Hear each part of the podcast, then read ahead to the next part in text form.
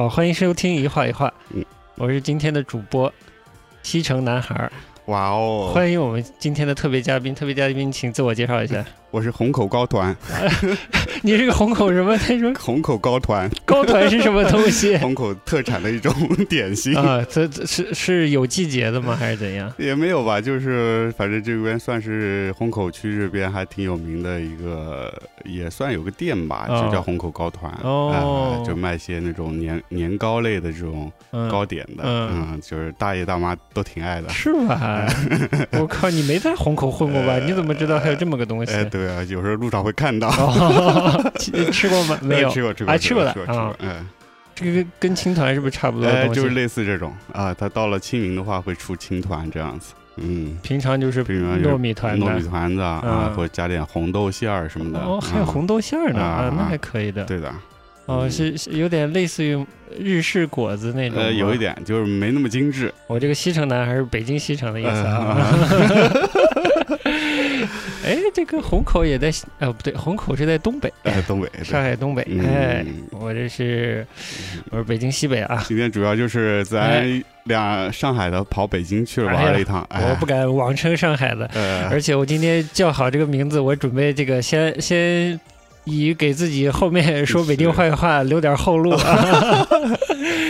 呃对，挺好。今嗯今天主题就是虹口人在西城嘛。哎，对，虹口人在西，不是北京人在纽约哈，刚才挑歌挑半天。哎是，开场这个略带土窑风的，不介绍一下？嗯，这开场是那个最近特别火红火的这个新裤子啊，新裤子零八年的一张老老专辑的一首歌，呃，这首歌叫《北海怪兽》，怪海呃嗯。然后英文名叫《Picking Monster》，，Peking Monster 哎。不是 Peking Duck 感觉还挺洋气，哎。哎，但是听着歌就是各种有一种土土的洋气，模仿 Daft Punk 那种音效的那种人声处理。嗯。嗯，还挺像，嗯。所以啊，你没看那个最新的，就是嗯，月下最后一期，我还没看呢，嗯，但他那个庞宽也是戴了那个 Daft Punk 风的头、头罩，罩哎，嗯但是好像没有没有这样唱，好像啊，嗯因为我其实没仔细听，嗯。嗯。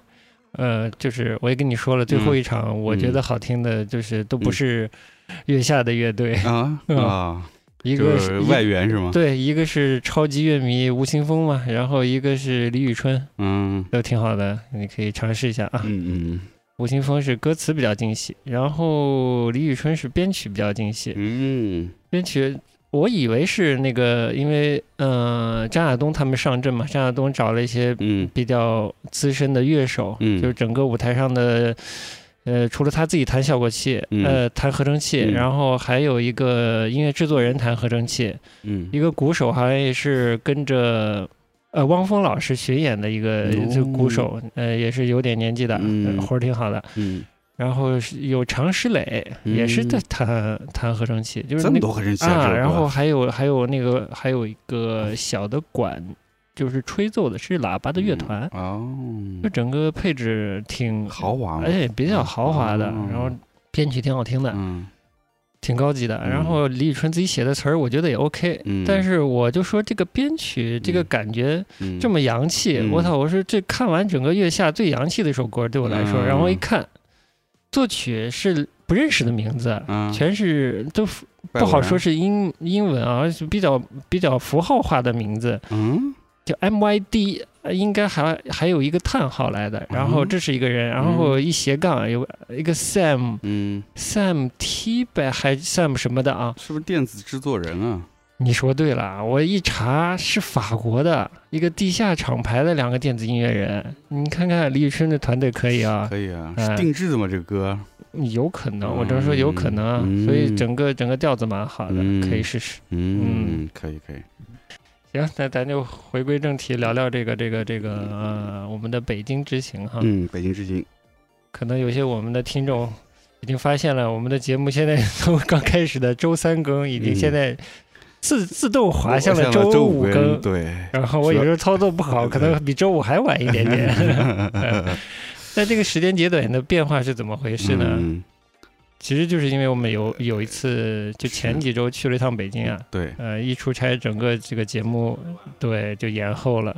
之前也说了，这个去趟北京回来给大家分享嘛，嗯。嗯，但我们去的这个目的呢不太好分享，嗯啊，对，嗯，就是去去了一个比较知名的北欧家居品牌的总部嗯参观啊，这我们就这么说好了，是是是嗯呃，规模挺挺大的一个新的办公嗯空间，是的，嗯，多了也不说了。我们比较重要的发现是墙上有点空，我们就想企图能想想我们的这些艺术家的作品哎怎么能够介入到这些空间里面，对的，哎对的，嗯，能够让大家的生活空间更丰满一些。是，嗯，所以未来会不会有什么事件发生，大家就拭目以待吧。对，嗯，有就嗯自然会告诉大家。是的，嗯现在还没有，哎，现在无可奉告。啊，对，剩下的就是北京当时，哎，是现在也在展毕加索吧？对。所以就说要不要去看嘛？然后你问我要不要看，我说我是特别有兴趣了，已经，因为之前看过一次了。嗯然后在在在伦敦也看过一个专题展了，嗯就想不想看了？嗯，你可能好久没看了，还是想去看一下嘛？因为这次行程其实安排挺紧的，我们一共去了三天吧。嗯三天除了见约见了那个品牌方以外，嗯我们自己也稍微安排了一些呃嗯小内容小小内容。哎哎，虽然有一些内容没看到，啊但是但是还是安排的挺紧张的。再加上因为也是挺久没去北京了，嗯然后有些北京的朋友好久没联系了，所哎以想借这个机会稍微见一下。哎，然后巧是巧在，正好那天约朋友就在七九八嗯，啊，然后就既然都到七九八嘛，嗯就说去看一眼那个展吧。那咱这个展稍微压后点讲，压后点因为其实展你是我们整个行程你是相相对于最后了，嗯对对对嗯才看的，嗯嗯，对，这期就稍微散一点聊一聊啊好了。嗯，你不不是太爱看圆桌派，圆桌派最近刚聊了，嗯有点以北京人的眼光聊上海嘛，嗯，咱这属于从上海去北京看看去了。对，我觉得上海和北京这两个城市，就是在中国是标志性的城市哈是，嗯，也都有自己的绰号，一个魔都，一个帝都，是难免有很多标签在上面。嗯我就想说，我们就去玩了，是也顺便理理我们的行程中发现的有什么异同的部分。对，毕竟是国内最规模最大的两个城市嘛，嗯也是最受关注的两个城市吧。嗯，这我呢这边这呃，今天为什么叫西城男孩呢？嗯嗯对我对这个北京有有一点复杂的感情和、嗯和渊源啊。哎为啥叫西城啊？嗯因为呃，我这个北方叫姥姥，我的嗯太姥姥、嗯，解放后是住在西城。就是就离这个鼓楼非常近，步行可达的一条胡同那里。哦、我姥姥呢是小时候在北京长大，但是嗯后来就是、就是历史原因嘛，反正就离开北京了。嗯，但是就是讲了一辈子老北京话，这就扯远了。反正就是哎，嗯跟北京搭点关系，好好觉得下面以一个自己人的身份来说坏话嘛，嗯对吧？啊，那你那会儿太姥姥在北京的时候，你有去探没有亲啥的？没有没有过、嗯啊，那个那个胡同之前还是胡同呢，就是嗯我们逛这个，呃比如说南锣啊那些，嗯那还是平房的样子嘛。现在那个胡同已经不是胡同了，已经嗯拆迁都迁完了，已经是楼房了、嗯那一区。呃，我记得我是第一次出远门是去的北京，嗯是是幼儿园，嗯八六年，呃，跟我爸、嗯。呃跟我爸出差去了嗯。北京，第一回嗯。啊，这又出远门，就嗯。当时就觉得，我靠，北京真他妈大，因为那会儿正好是那个申办下来北京亚运会了，哦，在熊猫盼盼了，啊，嗯。是九九几年是亚运会忘了，反我不记得了，嗯反正应该是申办下来，已经嗯。开始在建设了。那时候，所以感觉去了那儿，我靠，在开发那个城市一些比较稍微周边一些的区域了，哦，包括奥林匹克村呐、什么之类的。嗯所以那是那会儿就觉得亚运村那会儿啊，亚不对亚运村，嗯亚运村，所以就感觉那会儿觉得北京哇，这好大城市啊。嗯嗯，就这第一直觉。嗯另外就是觉得。呃，因为那会儿嘛，刚第一次去，也是就去了一些风景名胜，长城啊，什么那个，嗯呃，那个什么颐和园啊，什么之类的，嗯。呃，北海公园啊之类的，就去这些地方嘛，就觉得哇，那个都都是那时候感觉就是因为那时候还小，但是就觉得是好像是，呃，那种历史故事里面才会看到的地方啊，就这种感受啊，这找到了一种。嗯，古成都的感觉嘛，都城是是是是是，而且那时候虽然开始开发了，也是改革开放开始了嘛，但是城市建设并还没有那么发达，那种胡同的感觉还比较强烈。城市稍微周边一些地方的话，可能就开始高楼大厦开始拔地而起了。那会儿那个国内应该是只有北京有地铁。啊，那会儿是不是也就一号线、二号线之类？就一号线，我印象中，然后坐地铁，我觉得靠，好好牛逼！我操，特别高级。城市里面开火车，你知道吗？哎，小孩子理解，呃，城市里开火车，嗯，而且还在地下，那时候小朋友嘛，就特别好奇，很奇妙的是吧？是，所以那反正那时候去就第一次去就给。给我留下印象是特别好的印象，OK，因为是那个年纪，然后那个当时那种北京城的感觉，就是然后有一种北京的气息是吧？感觉特别北京的一个地方，就跟那个那种古装连续剧里面拍出来那种 感觉差不多，你知道吗？包括前门二那的那边那种感觉，嗯。对，就所以留下个特别好印象。现在呢，我是觉得你说到大嘛，北京的街道的那个规划设计啊，整个感觉上就是路特别宽嘛，从尺度上让人觉得人特别小。我差不多这一去，大概要到了上大学啊，嗯，是当时去参加北京什么艺术博览会那会儿，现在不知道叫啥了。OK，呃，然后是代表学校去，嗯，然后那会儿去，那会儿已经成人了嘛，那会儿我就。跟你刚才说的差不多，嗯，就觉得大，嗯，而且觉得就是人特别小，嗯，到哪儿都你你走路都就感觉走不到头，我操，过个马路要过过十几分钟啊，是吧？就那种感觉，而且很多都是从地下走，对对，这个在就是我因为嗯，在江南这儿其实很少，嗯，有这么这么宽的马路，到了大学再去就感觉就是。就对这种大又是另外一种理解了啊！就对于生活的便利程度啊这方面，所以啊，就现在是不是？那你觉得更大了没有？我这次去就是坐公交车上有道路上数着有几车道啊？嗯，我数到好像应该有超过双向超过了十个车道的路面。天哪！一一边至少五个车道是有的，就是我不记得好像叫王。王斌还是叫王军，我有点记不清了，可能是王军。他写过一本书，好像叫《城记》，是讲这个整个北京城从老北京城到新北京的一个就是城市规划的演变，它里面的成败和本来梁思成寄托在这个呃北京的城市规划中的一些畅想和他的这些畅想的失落嘛，包括一些城墙的拆掉、城门的拆掉啊。呃，高房子的和这个旧民居的怎么来规划这些东西，其实都跟他的设想不太一样。《成绩这本书出来的时候，这个作者做过一些活动啊什么的，他其实也有讲，也有讲到上海。他就说上海像北京一样，相对来说规划城市规划比较失败的地方，其实是浦东。嗯。的一些区域，比如说陆家嘴之类的，嗯，也是道路非常的宽，嗯，行人非常的不便，它不是一个适合这个人步行的区域，是。不太对，就行人不友善的一个区域，所以一般咱也不去，对，咱真是一般不去，嗯，然后这不是最近啊，这个上海中心，嗯，刚看到要开一个新的书店了，嗯，叫朵云书院，好像是，嗯，就在五十几层，在五十几层要开这么书院。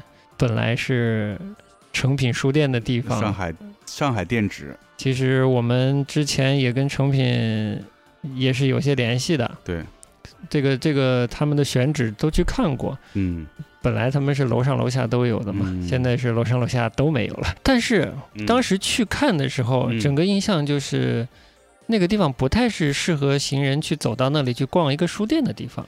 所以有机会，我们等这个嗯朵云书院开幕了，我们真的心情好了，有这个勇气去陆家嘴了，我们去看看。嗯至少等夏天过了。好的。那边是非常的晒。对对对，路特别宽，植被宽，然后楼之间也没有什么植被嘛，对，完全是暴露在阳光下。嗯，反正说到书店这回事，我是。对上海书店书店比较失望，所以可以可以了，期待不是特别大，期待不是特别大，对吧？嗯，就前几年嘛，算是一个书店热潮，不光是上海吧，可能全国各地都纷纷开书店。嗯，主要我觉得还是这个商业地产，他希望有一些文化类的配套，所以积极的寻求书店的合作。对。呃，给了很多优惠的条件，那么就很多的出版集团也好，或者一些文化相关的那个企业，他就会去做开书店这么动作。对，商场里开。对，不管它是这种大型的综合书店，还是连锁书店，反正就涌现了一大批。呃，当然也有，甚至也有一些在某些区域的一些相对独立的书店，也是有一些。商业品牌作为背后的支持来做的嘛？你说的谁啊？啊，恒山和集吗？哦，好的，谢谢。就反正这些书店吧，当时那会儿刚开始后，其实我相信不只是我一个人，应该大家都还抱着挺高的期待，蛮有期待和热情的。嗯。因为毕竟上海这么一个国际化大都市，嗯，说实话，之前真的没啥书店，嗯。那么当然了，也不是说完全没有。老牌的呢，就是福州路的书店。福州路书店也是书城，书城包括外文书店、美术书店，包括古籍书店这些，其实那会儿也会去逛，嗯。所以现在回想起来，以这些书店其实。也基本能满足你的需求，但是可能就是总当时其实不光书店少，其实还是有一个问题是出版本身是内容少，嗯，就不像这些年就出版的翻译的这些著作越来越多了，嗯，而且特别新了，不像以前可能很多年之后才会有翻译版，嗯。当然了，从出版社的商业考虑，其实在国海外出版过的一些著作，已经销量不错的书拿进来，嗯，抢一些比较火的书，对，当然是一个方式嘛，嗯，啊当然，但是总归是有好处，就是你的这些书的种类内容越丰富，我觉得对大家来说是一个特别好的一件事儿。但是这几年吧，就去了很多这些书店，我的第一感觉是，我觉得我到那儿。没没有什么购书的欲望，就那个空间给我感觉不是一个卖书的地方，或者说不是一个让你能静得下来心看书的地方。嗯，就是不知道可能是各个方面问题吧。就是你说其实这些书店的面子做的也不差，嗯，当然你要说有多好也不至于。其实很难说哦，就是说一方面是这些新的新的书店出来，其实它未必是为了打击老书店而出现的。是的。但我不知道，其实我有点摸不清它是为什么出现的。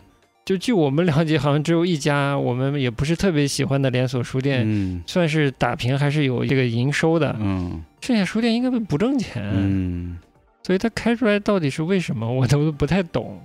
不过这是很多都是人在事中迷了。只是说我们作为这个读者来说的话，能看到一些很。一些新型的书店，他们在试图模仿一些，我们就说日本、日本、台湾、台湾、台湾很明显就是成品，对，呃，日本可能相对也比较明显，就是鸟屋书店，对，但都做的不是那么好。我就说样子货多啊，就是那个样子还可以，比较时髦，但缺少的是什么呢？就是。他的在选书这方面的用心，嗯，或者在选选货方面的用心，对吧？对，就是他没有学到跟随，无论是成品还是鸟屋的用心用在编辑这一块儿，不光是选货，包括它的那个货架的分类都是有考量过的，书籍和它的产品也都是有关联性的，嗯，这样的话，你整个在那个店里面逛的体验非常好。就是你逛好的书店啊，就是能。感觉到有好的店员的存在，嗯，要不就是你在逛书的时候，你会感觉到它有好的编辑，嗯，把书排列、选择这方面是好的，就是你能看感受到他的工作用心，能感受到，要不是就是能感受到直接的面对面的服务是好的。但我觉得就不光是书店了，就各行各业，嗯，这现在我们能看到的都不是特别优了，嗯，就是从服务或者从他的工作用心程度上不是特别优，嗯，就不太感觉到人投入了足够的心思去做这件事，场面可能做的还还 OK，就有的时候我们去可能就说上海啊，有些可能比较比较知名的文艺腔一点的这个书店，但是你感觉店员像是以前国企、国营单位工作的人员的那个那个风格态度啊，就觉得好像不不是很匹配呢。嗯，马上觉得自己不是客人，是来是来办事儿的。哎，你得对他态度好一点。所以这次去北京呢，就有一个还算还算好的收获吧，或者体验，对不对？就是三里屯的配置万，配置万，对。嗯，反正也是知名书店，其实是他们是很早就在北京开了。当时他们进北京时候，在广告设计圈，大家还是挺为之一振的，说：“哎呦，配置万进中国了。”当时是这个概念，嗯。但后来好像是关了一阵子，嗯，是前两年又回来了。哦，是这样。对，那个 Page One，，反正我我们两天逛，稍微逛了一下，就是我觉得它整体的就算平衡做的蛮好的，选书啊，包括它设计，我觉得设计它也是不是那种特别过的设计，就是就突出书。对，我觉得这个是是它的点，而不是突出你本身的空间的设计。装潢，对它那个。整个整个内装的品质感是够的，够的，呃，但是确实像你说的，就是书有体现出来，就是能烘托一个高品质的书店的那个室内的氛围。嗯，然后再去看它整个的选书啊排列，对对，包括它，我觉得两层的分布也做的蛮好的。它好像一楼是偏艺术类的一些东西，然后往上是文学类，包括杂志什么的啊，和童书，还有一些杂货，对对，还有一些杂货。就下面空间相对较少，但是整个相对精致。然后书呢也是偏艺术、视觉类的、好看的和设计类的东西会偏多一些。对。然后到了楼上呢，是个相对大的空间了，它就更接近一个相对传统的一些的，呃，综合类书店的空间的感觉。对。但那个疏密程度啊，都还 OK 的。对，所以而且逛的时候感觉是在一楼一开始进去觉得哦，这家是是一家呃小一点的配置万，因为相对。面积比较小，比较小，对。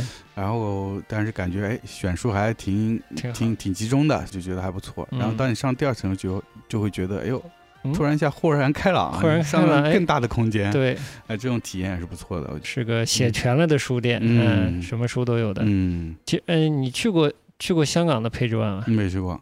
嗯，其实有一点让我想起，是吧？有有一点，就它也还确实会最终给你一个。呃，综合类书店的面貌出来，嗯，我觉得那个大小，我觉得也挺合适的。其实如果太巨型的书店，你也会不太想逛，对，嗯，会累，会累。但是那个书店，我觉得大小差不多。如果周末有一天，你可以在那儿逛一逛，看看书，还是蛮不错的选择。因为周边它就在三里屯，它店里面也有咖啡店，你也可以休息。那你中午要出去吃个饭也很方便，周围都是吃的，所以我觉得那个还不错。嗯。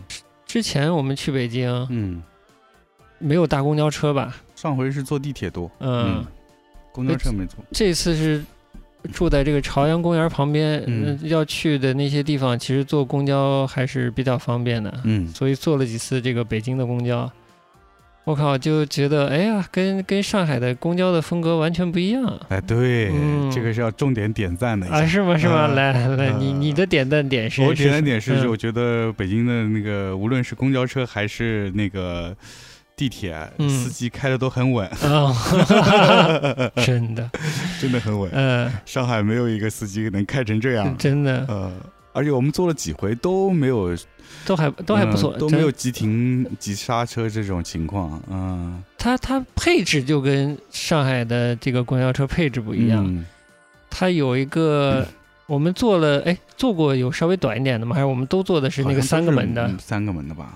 前后门下车，中间没上车，是这样吗？我有点记不清了。是，除了司机之外，配备一个售票员，不是每辆都配。啊，不是每辆都配哈，嗯，但就是有的会还比较多的会看到有售票售票员，比较多的会有，然后会有一个治安员，相当于这个牛逼，这个别的地方没见过，哪有？我靠，就是啊，首善之都啊，政治中心，对，安全第一，对。对，所以会有一个治安员，就感觉这是一个 team 在 run 的一一辆 bus，你知道吗？就在这辆这辆公交是一个 team 在在维持的，在在运营的。我们这个上海现在这个公交。车就是感觉司机一个人在在飙的，以前是都是烧汽油的车嘛，嗯，嗯，不知道是汽油柴油啊，公交车。是反正是燃油车，啊。然后现在整个城市大规模换了这个电动公交车以后，我发现很多司机都是按这个汽油车的开法在开的。本来可能就开的挺彪悍的，用了电动车，它那个动力上的快，就变得更彪悍了，很恐怖。反正这开车的风格让我非常非常感动，因为我之前他妈的被上海的公交车伤害了嘛，就就就遇到了一个急停，然后就把我这个摔出去啊，呃，摔倒没有，我拉着呢，但没没用力拉，结果就把肩膀拉，就肩膀拉伤了嘛，我就差点去照核磁共振了。这过了一年了，差不多，呃，就差不多了。之前跟你出去玩的时候开车，我都只能一个手开的。整个不知道为什么上海公交车的司机开的，是我去过的城市里相对比较猛的了，已经是。但我我不知道以前北京的怎么样。其实，对我其实也没印象，所以这次印象特别好。嗯，就觉得哎，怎么这么稳呢？对。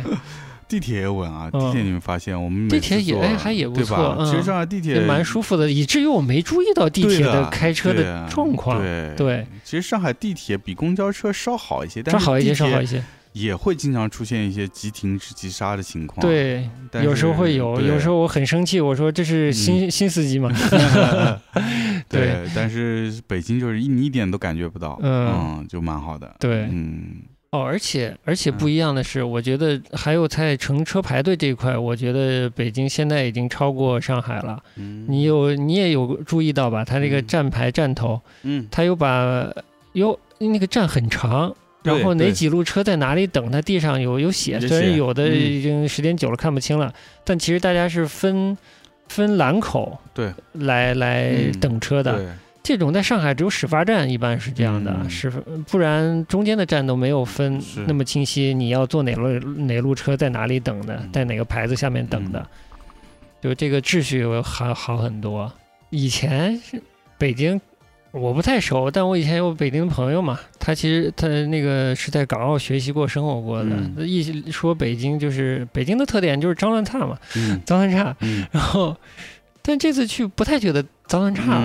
啊，乱可能交通上还是有点乱，就三里屯晚上那个交通是有点乱，嗯。嗯，嗯，脏乱差有点已经多少有点告别了。像我们这次住那朝阳公园那附近，那那边都是那些挺，我觉得是蛮老的小区，嗯，蛮老的，但是那周边的那个卫生都还不错的，肯定是市政这方面加强了，嗯，我也在胡思乱想，跟之前这个。拆墙打洞啊，就是把这些进了以后，外加对一些所谓嗯哼人口的这个 外迁啊，可能都有一些影响啊。可以，这个自家新校可以，这招可以。市容什么的还还 OK，还 OK，还蛮还蛮好的，没有什么特别不好的体验吧？没有不特别不好的体验。嗯，倒说起来，我们住的地方对面朝阳公园，然后就看到了。凤凰中心，对凤凰中心，我我说我是从小看凤凰卫视长大的，是你你算吧？算，当然算。这你是事业单位、企业单位还是怎么关系？部队大院啊，部队大院哦。哎，我是高校的高校家属院，啊是那会儿叫卫星电视。卫星电视最早那会儿，卫星电视不是家家都能装，就是事业单位、嗯啊军队这些可以装。所以我突然啊，我本来。一是小时候看到的时候不觉得很特别，嗯，因为我我那个学校还有一些广电系统的，就当地广电系统的孩子，他们大院里看到的台比我们还多，所以没有特别的优越感。但我现在离开了家了，就看不到凤凰卫视了。然后我突然觉得，就是你能看到什么内容，嗯，尤其小时候你看到什么这种呃公共领域传播的内容啊，嗯。这种公共领域传播的资讯，这些内容的品质，其实是蛮影响一个人的。就是被朋友吐槽说你这属于特权啊，嗯，你看到这种东西，人家看不到。这次走在这个凤凰中心门口，我就一闪念，哎呀，有的人看得到，有的人看不到。其实凤凰凤凰中心就在朝阳公园这儿，但你住在朝阳公园旁边，你是看不到这个台的。对。这也是很奇妙的一件事。我觉得窦文涛应该在里面工作过，就是我很熟悉的节目的主持人工作过的地方在这里，嗯，但我又一转念，可能很多人看不到这个节目，对，他尤其北京人，他看到这个中心在这儿，但他不一定看过这个台，嗯，现在的情况是我不是哎是今年去趟广东嘛，嗯，其实广东的这地方要看到港澳的台是相对比较容易的，对。它不不存在说你你是什么样的单位才能看到，好像是这种情况。我记得我是上小学三四年级那会儿第一次去广州和深圳，各种看香港台吗？各种看香港台啊，我觉得好好看啊，广告好好看啊。然后那时候小朋友嘛，然后那时候那个电视台会放。很多那种玩具的广告，什么变形金刚啊，什么赛车啊，那不吸引死人了。那时候觉得我靠，这香香港的小朋友生活好幸福啊！对呀，有特别好玩的 东西。嗯，当然听不懂了，讲的都是粤语。就是那那会儿，因为都听港台流行音乐嘛，嗯，看到很多明星在电视节电视节目里面。那时候国内的电视节目还很少有港台明星来做参与节目，嗯。到香港啊，到广州、深圳看香港节目还是挺开心的。这眼界不同，我觉得，尤其当时这个资讯特别依赖电视来传播的时候。这次我去广东就不一样了，我在住的酒店里都已经看不到这个港澳的电视了啊。嗯，据说以前是可以的，然后据说是后来好像是有的是可以的，现在发现之前传说可以的那个酒店里现在也看不到了。经历了这个数字电视的更迭嘛，现在都换了，可能当地的。呃，不知道什么系统的数字电视机顶盒以后更好控制了，更好控制，对，它就没有以前那么多台看了，我节目更单一了，就比较像像内地看到的节目源了，嗯，就是你能看到的内容很很很影响你判断各种事情的态度观点的，因为你资讯首先要有足够的料，足够的信息，让你更多的看到一些事情，你才能做一些判断嘛，对吧？不然你不知道没没办法的，所以多少有点感叹呀。走过凤凰中心的时候，想到了消失的锵锵三人行什么的，这还挺意外的。我没想到 能碰到凤凰的东西，嗯，然后特特别近的是地方就是那个什么马岩松的建筑。你你作为一个不太关心建筑的人，你看了那个那建筑是什么感受了？什么玩意儿？哎呦我操！好，谢谢你，那我就不说了。我们未来可能会有建筑相关的艺术家或者嘉宾来合作，我觉得我们可以找他，找他们来聊一聊。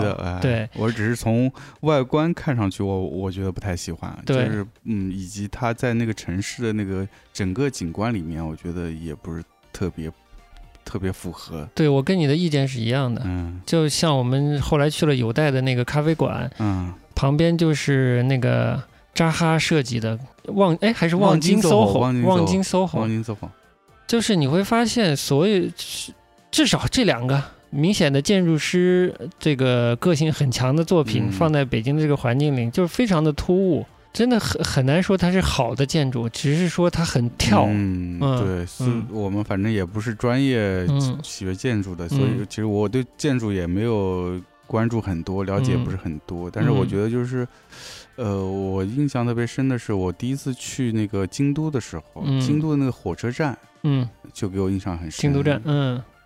它从你从外表看，你都不觉得它是一个经过设计的建筑，就真的是跟周围的那个建筑是完全的融为一体啊！你说的是那个总站吗？就下了梯子以后就就是公交站了，一堆公交车的那个地方吗？应该火车站吧，就是就是。然后它它整体建筑里有商场什么的，对对，就是京都那个电视塔正对面，还有个塔，对对对对对。但是吧，你。进入到那个空间里面，你还是发觉它的空间是设计过的啊，就是整个人和建筑的那个关系就就处理的特别好，我觉得啊，然后它也有也也有一些部分其实是露天的，对，它并不是把你包在这个房子里的那种感觉，是反正就直观感受吧。然后再看我们这这些大师们设计的，就觉得就是就突然在城市里。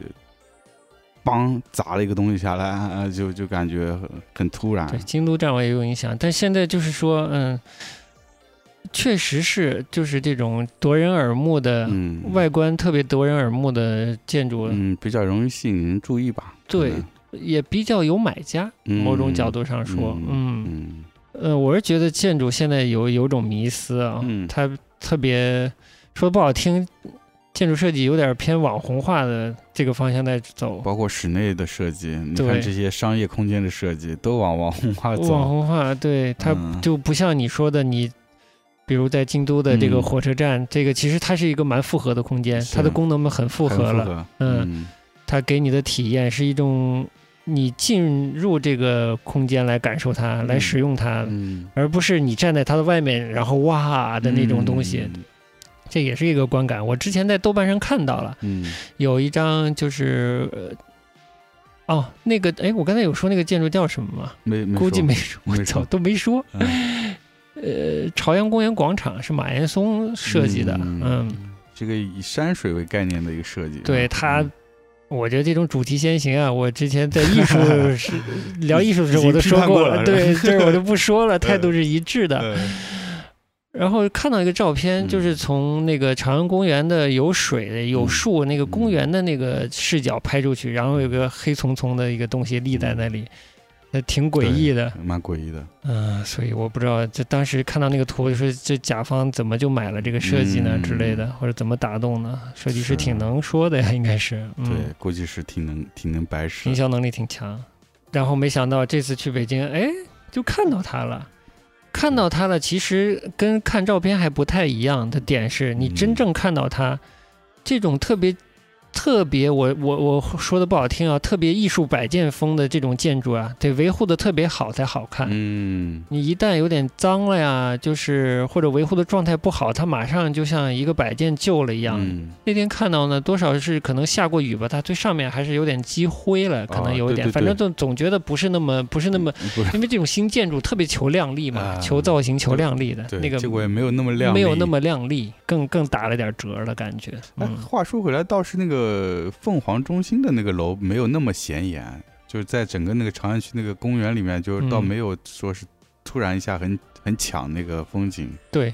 对，大是大是也挺大的。对，啊，但是感觉它它是个浑圆的，相对浑圆的结构，整体来说它的高度没有特别高，嗯，所以不会给人一种呃来强行压迫你的感觉。嗯。很多建筑就是还挺想嗯很，强势的。嗯嗯，就比如我们去纽约，嗯，那我们当时在第几大道的那个一出来，那就特别资本主义中心的感觉哦。当然，它的街就没有那么宽了，它是嗯又窄又嗯。特别的高嗯的那种感觉，嗯。那是是另一种压迫感，嗯，跟跟北京的还不一样。杂志啊是乱聊了，除了这个书店，然后嗯。我们当时安排的小地点还有唱片店，唱片店。都是爱听歌的人嘛，嗯。对吧？然后发现上海已经没有什么嗯。特别好的唱片店了，比如去的读音，就特别唱片店，特别好，符合期待是吧？嗯，符合期待，嗯。就是店不大，但是你不能说它种类很多吧，嗯。但是算算比较全，就是其实流行的也有哎，就是摇滚也有，电音也有，嗯。是吧？都有，嗯。嗯，然后。而且因为它店面积有限，所以老板还是有一些筛选吧。嗯我觉得有些挑过的东西，嗯然后介质也挺全的，嗯有 CD、磁带，这个黑胶都有。对的嗯，就是一种小而全的一个唱片的感觉，就是你可以花时间在里面淘到一些你觉得还不错的东西。是嗯，就是有这种淘碟的快感。有我觉得淘碟的那嗯种那种乐趣，有的有些这种小店，你其实真的要仔细逛的话，我觉得也能逛挺久的，逛挺久的，它那个密度还挺大。密度挺高的。嗯嗯，蛮舒服的那个嗯店的感觉，而且就特别有街区感。嗯。就感，而且那个服务的态度，服务的那个那个感觉也是，嗯。我就我还挺喜欢的，嗯。就是不近也不远，哎。就他不会来来老是跟你说聊天儿，嗯，但是就是也不会说是态度特别恶劣，嗯。就这种感觉，我哎觉得，挺就放你自己慢慢挑，对嗯，挺好的。挺舒服的。嗯。以前其实上上海也是有很多这种小小店文化，也挺嗯。好玩的，现在就是渐渐就就没了，对，就是全部进商场。嗯，我相信是北京估计也有这个趋势，相对没上海那么快吧。没扫荡的这么嗯绝，对，没这么嗯绝，就是还是会保留一些。说，因为我们之前也聊嘛，其实现在城市与城市之间的差异变得越来越小，呃，都是建各种商场，连里面的这些内容也越来越接近。就是你到北京吃个面，哎，是上海同一家，那你这些本地的特色的东西。靠什么？就靠你的这些街区里面的这些路边店啊，这些路边店你没法开全国连锁啊，你就有自己的性格在。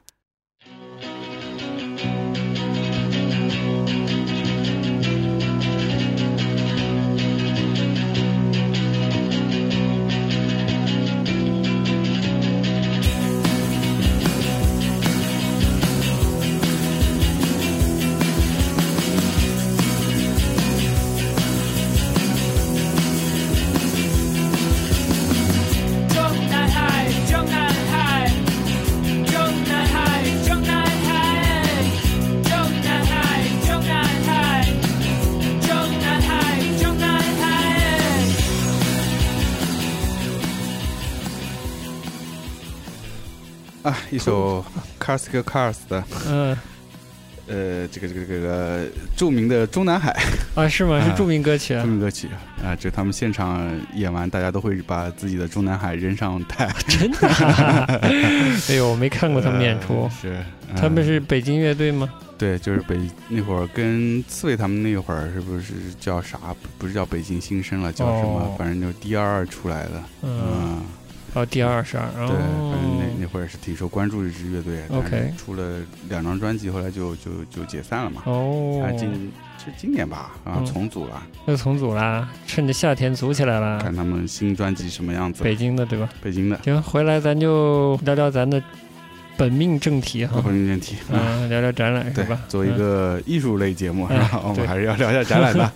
我我之前定义是这个译文杂志啊，译文杂志，嗯，好高端的感觉。叫文艺系有点烂大街，所以我就给他定了个个啊，就是沾点文艺腔的，我们都可以聊一聊。嗯，好的。本来其实去之前是你是看了好几个小的这个小的展。哎，艺术相关的空间是吧？像独立独立艺术空间。对对对，有好北京其实有不少那个特别小迷你的这个艺术空间，觉得特别有意思。就是他们除了这个大型的这个美术馆，不论是公家的还是私人美术馆以外，那当然七九八一些特别顶级的画廊也有，那么呃本土的一些画廊也有。之外，它在这个城市当中还，呃，分布了很多这种小型的艺术空间，然后做一些相对更年轻的、更自由的一些艺术的尝试吧，艺术活动尝试，我觉得还挺有意思的，就想去看。结果我们跑了三家都没开，都没开，不是搬了就是不开门，就是就是关门了，就是关门了，就是就是没展，很遗憾。嗯。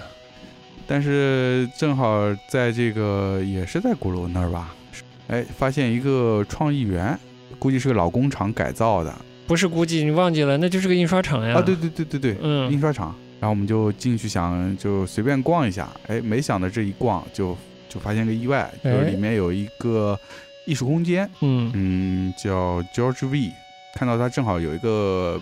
群展，嗯，我们先是看到他在门这个园区门口的一个小间，里面有些作品，我在门口张望了一眼，觉得哎，作品好像挺有意思的，然后就进去看了，觉得作品还也还是不错，然后就跟工作人员交流一下，就发现那个那块空间其实只是他们的一小部分，嗯，他们其实有他们的正呃整个展其实规模很大，也是在这个园区，是呃在另外一栋楼。它特别的点是，你看那个介绍上面有一堆策展人，策展人，然后一堆艺术家，一堆艺术家，对的，嗯，就很奇妙。它不是一个艺术，它不在一个艺术片区，不在七九八，对吧？它在一个有一点创业园区的一个这个园区里面，对。然后看到这样的海报，嗯，有一堆策展人，一堆艺术家，嗯，就是哎，让人有点摸不清头脑啊。就这个展叫前厅。多位策展人和和嗯众多艺术家来呃完成的这样一个群展，嗯呃，然后这个艺术空间本身是法国的背景，然后就这个展呢，其实基本上艺术家也都是法国的，或者是自以巴黎作为活动中心的这些艺术家。我是觉得它整个就展出来的东西。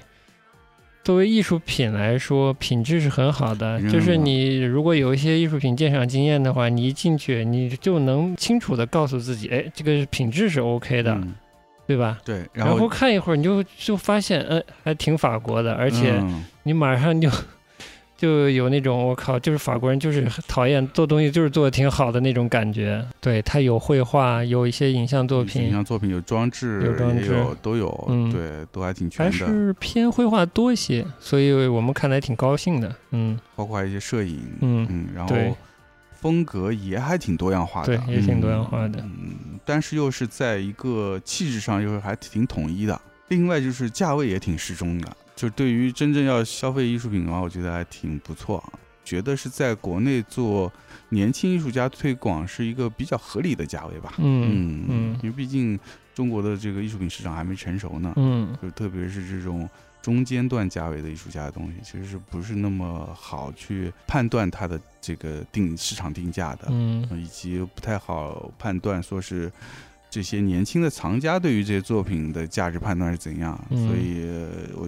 就我们目前的自己的经验来说，这个他们定的这个价位段，我觉得还个人觉得还 OK。那唯一就是那个空间可能可能没怎么改造，所以就觉得那个整个空间有点空。对对对，就是那些作品不太不太聚，就那个能量不太聚。对，就你看一段，你会你的那个整个观感感受会被打断掉，多少有点哎，空间还没布置好的感觉。嗯，但其实已经已经布完了。对，嗯，但就这样的。作品还是能，至少我觉得给我们俩都留下还不错的印象，就说明作品本身真的是选的不错啊。否则在那种空间里面，就很很容易就就就下去了。哎，对，所以还还挺意外的，意外的，嗯，蛮开心的。但是也是跟他的做法有关系，就是特别多的策展人，嗯，但这可能是一种新的操作方式。它是一个策展人集合，他来做一个策划，这个模式其实蛮新的。并且啊，我觉得它又不像上海这边的这些一线的画廊的那种打扮的漂漂亮亮，放在橱窗里等买家上门的这些商品，还有不是那种商品感，也不是那么强。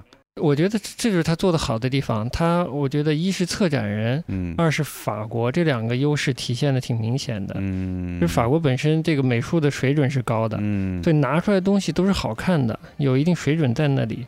然后可能再加上法国的策展人，嗯，首先是一个品味在那里做一定保证，然后有一定的艺术表达、观念性之类的东西也是有的，就是那个平衡点很好，又好看又能再看一看。空间也够大，空间非常大，两 两个大空间，一个小空间，所以它那种特别强的拼盘感又没有那么强。对，对对对，松弛度也挺好。是，嗯，所以形成了一定一种一些展的那种松弛感，这整整体还是挺好的。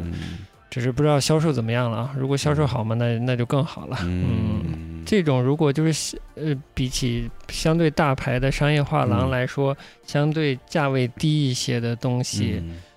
如果能受到更多的受众的欢迎，其实是好的。其实是好的，我也觉得。嗯，我觉得他们跟那个一线画廊的价格差的还挺大的。嗯嗯，是一个有一定工作经历的人，其实都是可以负担得起的一个价位吧。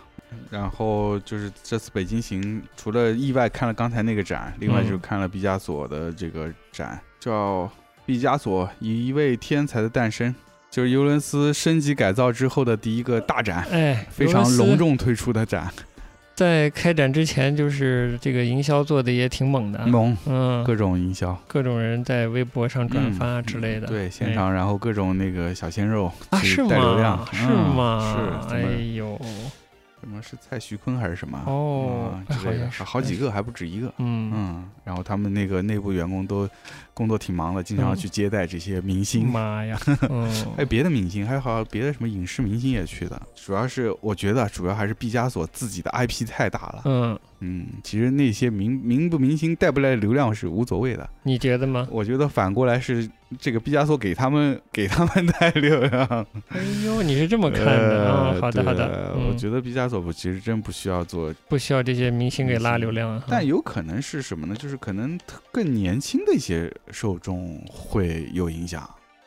就特别年轻的一些孩子，就可能特别年轻孩子听到毕加索就觉得他很老了，就已经有一个排斥了，嗯啊，陌生陌生感。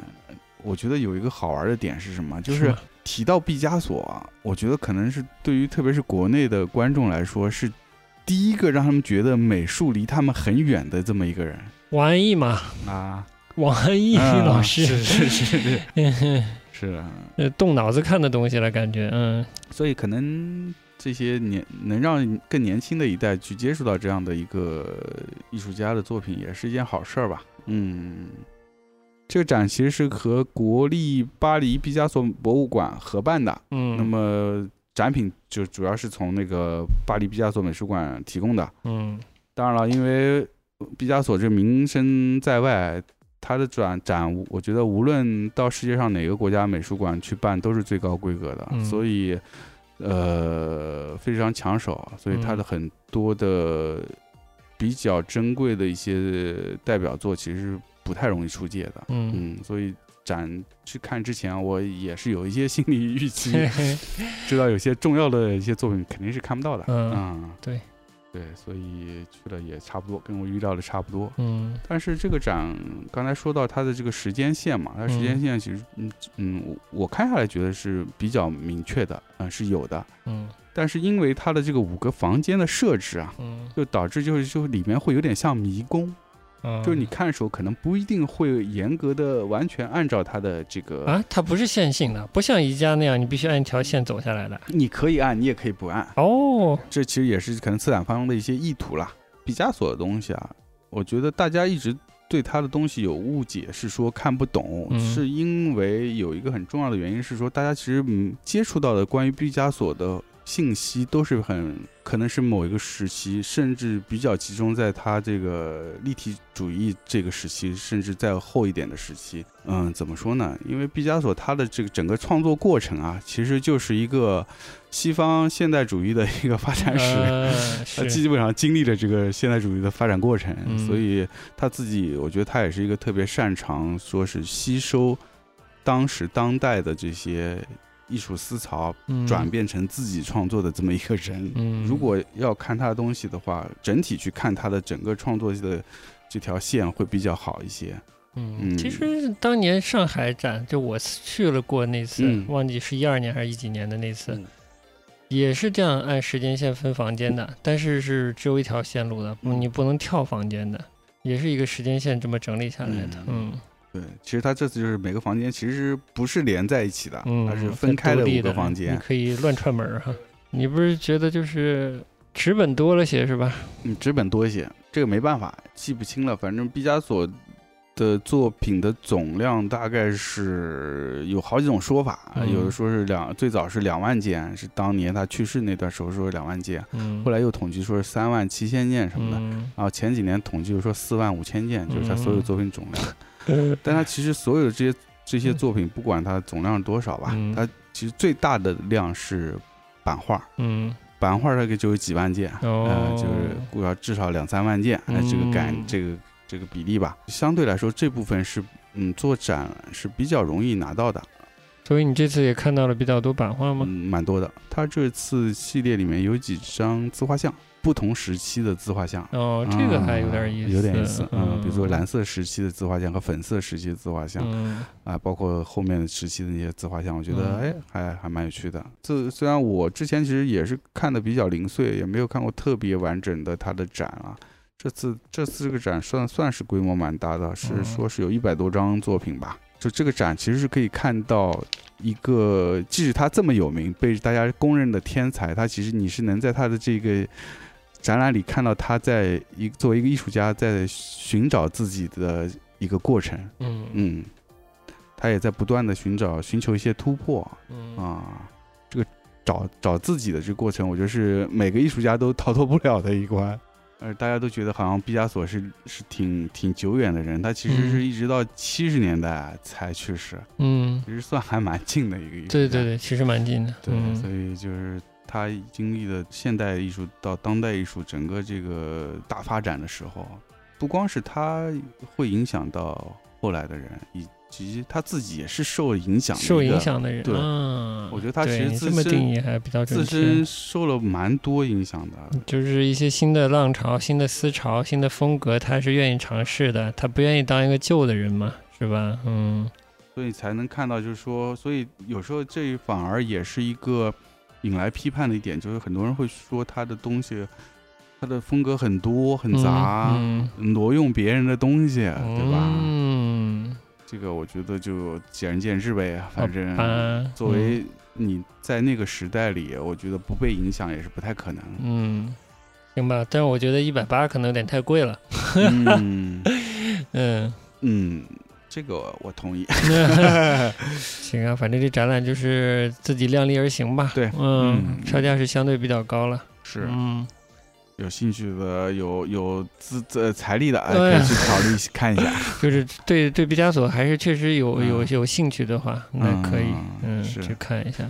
哎，就是如果对现代美术的发展有兴趣，那毕加索还是得看一下的。嗯，对对对，他还是一个挺关键的一个一一个人物吧。对，嗯嗯，行，那就这样，就这样，那我们今今天就聊到这儿。我觉得你跟那个你那俩朋友聊天的，你有没有能分享的？我觉得还挺有意思的。就是针对如果我们的听众里有艺术家的话，是不是有些可以分享？两位都是现在在北京的职业艺术家。这位艺术家是之前是比较早，就是在艺术市场上是就是销售啊各方面做的不错，嗯，但是因为零八年之后的这个经济危机之后，整个经济不景气，就直接影响艺术品市场，导致就是呃销售的状况可能就不像之前几年那么好，嗯，呃，另外一位艺术家是在零八年之后才回到国内，因为之前是在海外留学，嗯。啊，回来以后才开始渐渐进入到艺术市场啊，然后这几年也是慢慢通过一些展览的累积，开始有一定自己的藏家，是一个比较好的势头。我觉得你可以先解释解释什么是职业艺术家，在你在你看来，职业艺术家他是以就是说白了就是他全职在做艺术创作，他是靠艺术创作为生的。嗯，那么他的主要精力都是在做自己的作品，然后通过作品的销售。来呃生活吧，嗯。嗯，就是这些，然后他们会还是会有一些职业的规划，嗯，比如说一到两年的定期的个展的曝光，然后可能中间也会有一些群展的曝光，嗯，那么也会考虑到画廊。和美术馆的不同的功能，嗯，会在美术馆和画廊都有一些展览的呈现。那跟画廊的关系呢？比如说，它有固定的代理画廊啊，还是说现在很少有就完全代理的这个艺术家？他们俩状态基本都是合作，合作画廊，就他们有比较相对比较固定的合作画廊，比如说国内。呃，上海、北京，呃，各有一家合作画廊，然后可能海外也有一到两家合作的画廊。其实价位你也可以透露透露，一个是十到二十万，后来的这一位是现在大概是四十到五十万吧。对，就是一幅标准的架上的布面的绘画作品。嗯嗯，就是从德国留学回来这位。对，嗯嗯，他是有海外。的画廊合作的有海外合作，国内也有两家合合作。嗯，对。前面那位呢？前面那位就是国内，在国内有固定的合作画廊。嗯嗯。之前海外我不知道他有没有固定合作，但是现在应该是没有。嗯。现在只是有可能有个别临时的一些合作，他可能会参展这样子。你觉得他们？他们的这个现在的这个生活状态，嗯，或者说创作状态，有什么能跟青年的艺术创作者能能分享的，或者有什么借鉴的部分吗？热爱这个东西，并且把它作为你的事业，这是一个要需要你下相当大决心的一件事。嗯，一旦你下了个决心，嗯，没别的，就拼命画，嗯，你就拼命，你或者你不画画，你拍视频的，你就拼命拍，嗯，就是你要把你所有的能量精力都放在作品上，嗯。啊，嗯。至于其他方面，当然你也要考虑，毕竟现在这个时代，对吧？但是要找到信任的合作方，嗯，要把自己的精力节省出来放在创作上，别的事情尽量让你觉得放心的合作方、信任的合作方去帮你做，嗯，这是一个还是依然是一个比较，我觉得是一个比较好的模式，嗯，这样艺术家可以专心在创作上，然后不停的能出一些新的作品。就是作为职业的艺术家，你还是要不断的出新作，不断的去向观众展示你的作品。嗯，这就是你的工作的一部分。嗯，行，我觉得比较清楚。嗯，说的比较清楚。对，还有一点就是说，职业艺术家真的是，嗯呃，所谓成功的职业艺术家，嗯，真的是凤毛麟角。嗯，金字塔尖儿的金字呃那个顶端，嗯那个就是我觉得作为一个创作者，你追求的还是应该是你的作品怎么样更好的把你的表达东西表达出来，嗯，而不要完全嗯放在说我要呃所谓的这个成名或者成功，嗯，因为这样有时候会干扰到你，我觉得，嗯，就是有很多时候它也是个运气。就并不是说，我这个成功的，我在商业上成功了，就就代表我的水平是一定是最最好的，嗯，或者这一时成功了，对，也有可能这个潮流过去，你又下去了，这个不知道的，但是我觉得没关系，所以我这次跟我两位朋友聊天之后，我觉得他们俩的状态，嗯，目前我聊下觉得都还不错，就是他也经历过。呃，波折，所以也经过好的时候，也经过不好的时候，所以他也知道自己是是在做什么，自己想要什么，也不会说很急于说我要所谓的呃重新起来的这个感觉，他可能相对会比较平平稳一些了。嗯，然后另外那位就是开始也是慢慢积累的，他当然他也会担忧说我现在卖的还不错，但是我之后会会不会？也有下滑的时候？啊，就价格更高这位，嗯，但是我觉得他状态好的是说，知道自己的绘画还是需要保持自己的一个作为创作者的一个自主性，就是我不能太过多的考虑市场的需顺应市场的需求，嗯，那作作为一个艺术家，他就会渐渐失去他的在市场上站住脚的这个独特性，嗯，那也就反而是。会影响他的下一步发展。嗯，对。所以这我觉得我在聊天中是听得出来，他有这个意识。那我觉得就很好。那么这种现在对于将来的焦虑，反而对于创作者也是一定程度上是一个比较好的一个正向的刺激，就是让他保持在创作中始终有一种呃紧张感。就像我觉得像呃乐队表演，我觉得如果一个好的乐，他能在每次上台前都有一定。一定的紧张感其实是个好的事情，嗯，它不会变成一个非常油的一件事情，嗯，走过场，对，嗯，所以我觉得还挺好的。怎么说，继续继续能能保持这个状态去做点新的作品出来吧，我也挺期待的。以前那么多学画的朋友中间，能有一些还能继续在艺术艺术市场里边摸爬滚打的人吗？行，我觉得这个这个分享还是比较有价值的。那我们就结束今天节目。今天也是一期比较散的节目，对，就是从北京漫谈，最后还是回到这个艺术相关的内容嘛。嗯嗯，也挺好，也挺好。我觉得也我对我们做节目也是一个尝试吧。哎，嗯，所以也。感谢这个大家默默在背后 收听支持我们的呃听众朋友们啊，我们还是嗯一如既往的期待大家多跟我们交流，欢迎大家关注我们。对，嗯嗯，这个在微博、微信上都可以搜索到我们，我们叫一画一画。对，第一个画是画画的画，第二个画是说话的话。行，那就今天就到这里，最后一首歌结束我们今天的节目。嗯，最后这首歌我我来挑一首吧。啊，想好了哈。嗯，来一首这个跟毕加索有关的。好的。啊，这首歌叫 Picasso's Last Word，毕加索的遗言。保罗麦卡特尼和他的太太琳达的一支乐队叫 Wings。一九七三年发行的一首歌，是正好是当时毕加索去世，嗯。啊他们为了纪念毕加索嗯发行的这首歌曲。嗯。好那么今天就在这首歌中结束节目。好拜拜。